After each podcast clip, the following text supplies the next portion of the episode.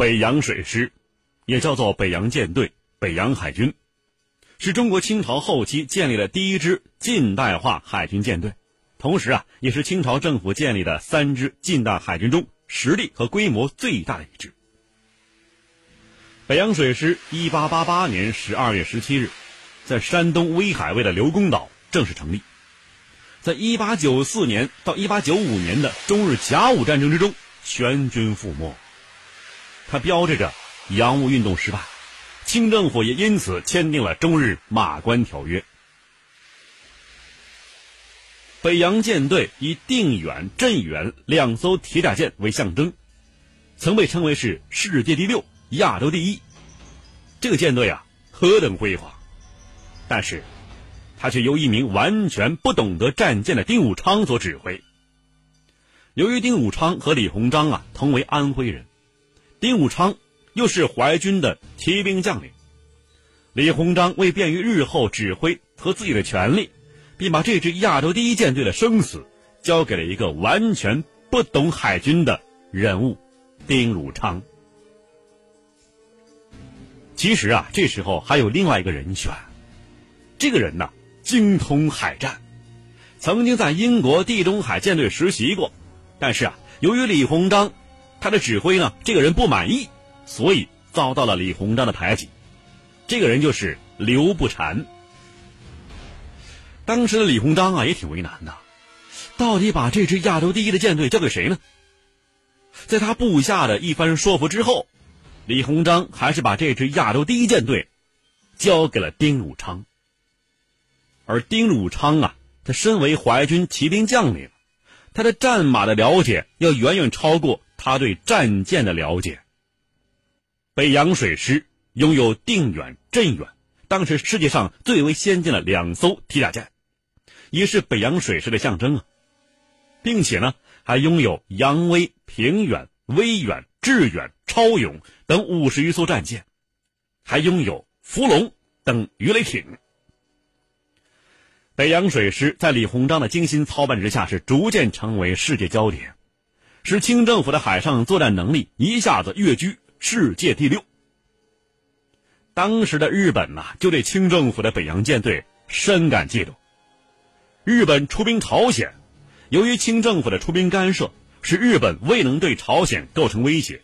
以至于日本人发誓，一定要拒歼北洋水师。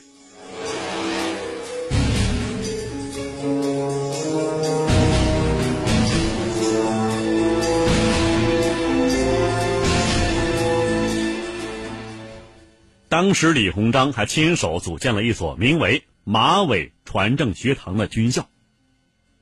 这对那些啊想通过读书走向仕途的人来说，可能啊并不当回事儿。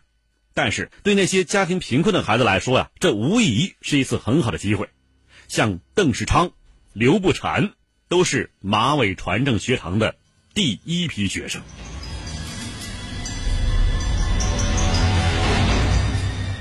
李鸿章很注重学生教育，还专门请了洋教官教他们学习英语。有一位外国记者曾经到过马尾船政学堂，他这样写道啊。当我发现这些孩子的时候，感到很惊讶。他们上课的时候呢，都很认真听课。他们每天的课程是代数、几何、英语，尤其对英语的学习，他们的英语啊，所说的口语绝不亚于任何一个英国孩子。李鸿章对这些年轻人很是注重，也对他们呢抱有很大希望。他还对其中的一些优秀学生专门出钱送他们出国去实习。当时的日本也有着马尾船政学堂一般的学校，日本天皇每天省下自己的饭钱来捐给舰队买军舰，而清政府呢，不但不支持北洋舰队，就连北洋水师应得到的每年的四百万两白银，也不能够如数拨给。这慈禧老佛爷。为了办六十大寿，还挪用了海军军费建造颐和园，以至于北洋水师的经费非常紧张。北洋水师出舰的时候啊，经济挺宽裕的，海军士兵每个月的军饷相当于是陆军士兵的两倍啊。当时的陆军都十分羡慕他们的海军兄弟。由于财政问题的影响，当时在英国下水的两艘世界上航速最快的巡洋舰“北洋水师”本来想购买的，但是由于慈禧老佛爷挪用了海军军费呀，使北洋水师是无力购买。最终，这两艘巡洋舰被日本买去了。这就是以后啊吉野号还有松岛号巡洋舰，而且这两艘巡洋舰也是日后对付北洋水师的两把尖刀。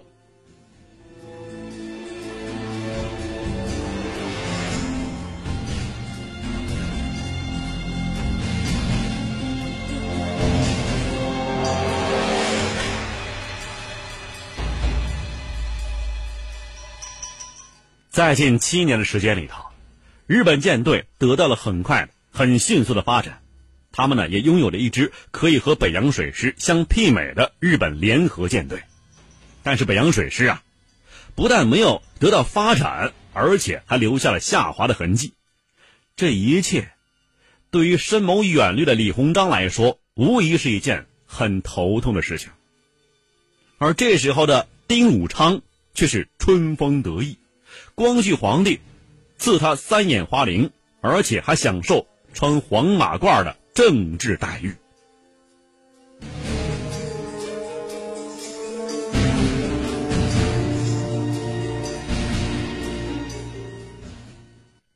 这时候的丁武昌啊，他的身份已经相当于朝中的一品大员了。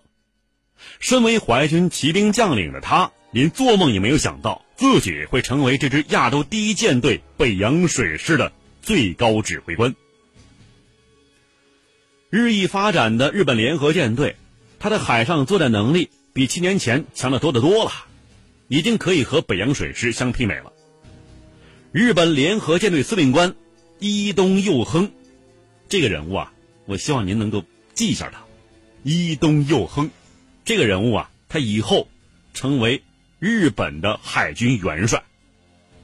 这位年过半百的老人本是平民出生，二十八岁的时候还是一个普通士兵，但是由于他的优异表现，很快便成为了日本联合舰队司令官。这时候的日本呢，早已经有了侵略中国的野心，但是令他们最为头疼的就是北洋水师。在日本的侵华战争史和日本大本营的会议之中，北洋水师也是出现频率最高的。能否击败北洋水师，掌握制海权，能否使陆军安全登陆，是决定胜负的关键因素。由于清政府在朝鲜战场上的节节失利，以至于清政府啊不得已再次向朝鲜增兵。但是这时候的日本早已经做好了侵略中国的计划了。日本大本营的作战计划是一旦日军拒歼北洋水师，夺得制海权。就让陆军登陆，开辟陆地战场。一旦和北洋水师战和，便把兵力转向朝鲜，对朝鲜构成威胁，对此来牵制清军。一旦败给北洋水师，则军队全部撤回日本本土，以防御清军有可能发动的战争。那么，日本怎么会做出如此详细的作战计划呢？原来呀，早在中法战争期间。日本就派出间谍来中国，他们对各地都进行了很详细的调查，对每个省可以提供的兵力都做出了很详尽的记录。他们还绘制了地图，布局非常细致。比如说，每一座山丘以及每一口可以饮用的水的井，都做了很详细的勾画。这时候的清政府啊，为了安全的护航任务，北洋水师。几乎是倾巢出动。北洋水师在完成护航任务之后，准备返航，回哪儿啊？回旅顺。而这时候的日本联合舰队司令伊东佑亨接到命令，让他马上率领联合舰队赶往大东沟，因为他们得到情报啊，北洋水师很有可能在那一地带有活动。伊东佑亨马上率领着。自己的联合舰队向大东沟驶去。这时候，春风得意的丁汝昌走出舰船，望着波澜壮阔的海面。身为淮军骑兵将领的他呀，做梦也没有想到自己会有今天的成就。他下令让士兵开饭，但此时站在定远舰上的士兵啊，突然发现在对面的海域上有一股黑烟。很快便发现是蒸汽轮机排出的烟雾。从烟柱数量上来看呢，绝不少于十艘军舰。而此时的刘步蟾立刻断定是日本军舰，因为平常活动在中国海域上的商船从来没有这么多过。曾经在英国地中海舰队实习过的刘步蟾马上意识到情况不妙。丁武昌。早已做好了和日军的决战，但是他万万没有想到，居然来的这么快。丁汝昌依然下令啊，让士兵们进午餐。这时候的日本官兵也感到十分惶恐了。面对着亚洲第一舰队的北洋水师，他们还是非常不安。伊东佑亨下令准许士兵随意抽烟。为什么呢？以解除他们心中的压抑。此时啊，双方还需要两个多小时才能够碰面呢。中日两国的黄海大战很快便要上演了。看古今中外，说喜怒哀乐，讲悲欢离合，道世间百态。晚星画传奇。时间很快就过去了，清军士兵可以很清楚的看到日本舰队了。这时候的伊东佑亨命令舰队分成两支战术分队，由吉野、松岛、浪速等舰为第一游击队，以西京丸、比瑞、赤城等舰作为本队。那他为什么把舰队做出如此调整呢？因为啊，在日本战舰当中，有些是当时世界上最先进的，像吉野、松岛、浪速都是当时航速最快的。不过呢，像西京丸、比瑞、赤城这些舰呢，当时火力很弱，航速很慢。他让火力猛、航速快的走前面，让火力弱、航速慢的走后头，这也充分体现出了扬长避短的优势。但是他这样做很冒险啊。一旦北洋水师把他们拦腰折断，很可能会使他们全军覆没。这也让其他的这个日军士兵啊很惊讶，就连日本军令部的部长华山资纪也为他的做法感到很担忧。这位没有实战经验的伊东佑亨，难道真的在中日两国最大规模的海战上开了一个天大玩笑吗？为了在有生之年不错过观看这场中日两国最大规模的海战的日军军令部的部长华山资纪，他呀以武士道不怕死的精神，登上了日舰最弱的一艘战舰西京丸号。如此高官怎么会登上这支最弱战舰呢？这也是值得日本人深思的一个问题。其实呢，他是为了表示对伊东佑亨指挥的尊敬，才登上这艘战舰。这也让伊东啊感动的同时，又不得不为他的安全感到担忧。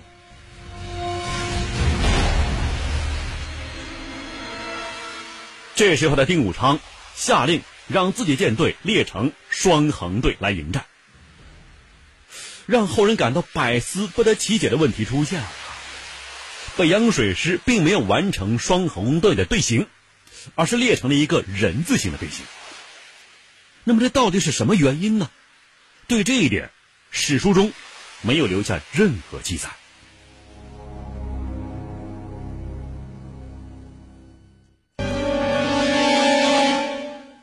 很多历史学者猜测是啊，由于当时船上啊都是用这个英语来对话，可能有些新来的士兵啊对英语的不懂，从而错误传达了信息。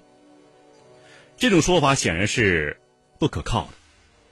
还有学者认为，刘步蟾错误的传达了丁汝昌的命令，这种说法呢，显然也是经不住考究的，因为刘步蟾曾经在英国地中海舰队实习过，他对战舰的了解也远比丁汝昌对战舰了解多得多。最后一种说法呢，可能是最有说服力的。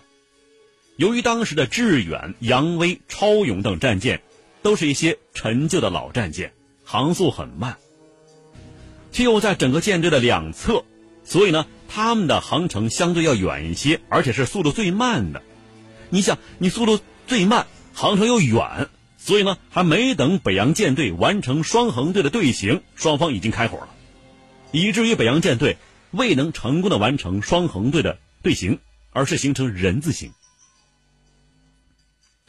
这时候的丁汝昌啊，在思考一个问题：万一定远舰被击沉了，由哪支战舰来代替指挥？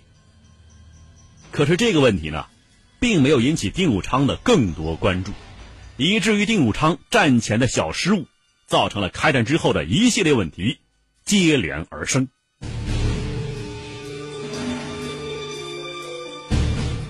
刘步蟾首先下令开火，这一炮啊！不但没有击中目标，反而使定远舰上刚刚修复好的甲板被震塌了，导致站在甲板上的丁汝昌坠到地面上，身受重伤。士兵们扶他进舱休息，可他呢硬是不肯，非要站在甲板上给士兵们鼓舞士气，并且命令刘步蟾替他指挥。日军把舰队分成两支战术分队。主要是想集中舰船两侧的侧舷炮，而北洋水师的侧舷炮啊比日舰要少，所以才摆出双横队，主要想集中舰首的那个主炮。而北洋舰队的舰首主炮要比日舰大很多，而且数量也很多。日舰的主炮有八门，而北洋舰队的主炮有十二门。可是啊，北洋舰队并没有完成双横队，以至于战争形势对北洋舰队。非常不利。历史仿佛啊在开玩笑，如此漏洞百出的队形，竟然会出现在中日两国最大规模的海战上。如果北洋水师平时训练不是流于形式的话，那么这种状态也是不会出现的。以至于丁汝昌为自己舰队的阵型而感到惊讶。不仅丁汝昌惊讶呀，就连伊东佑亨。也觉得非常惊讶呀，怎么会这样呢？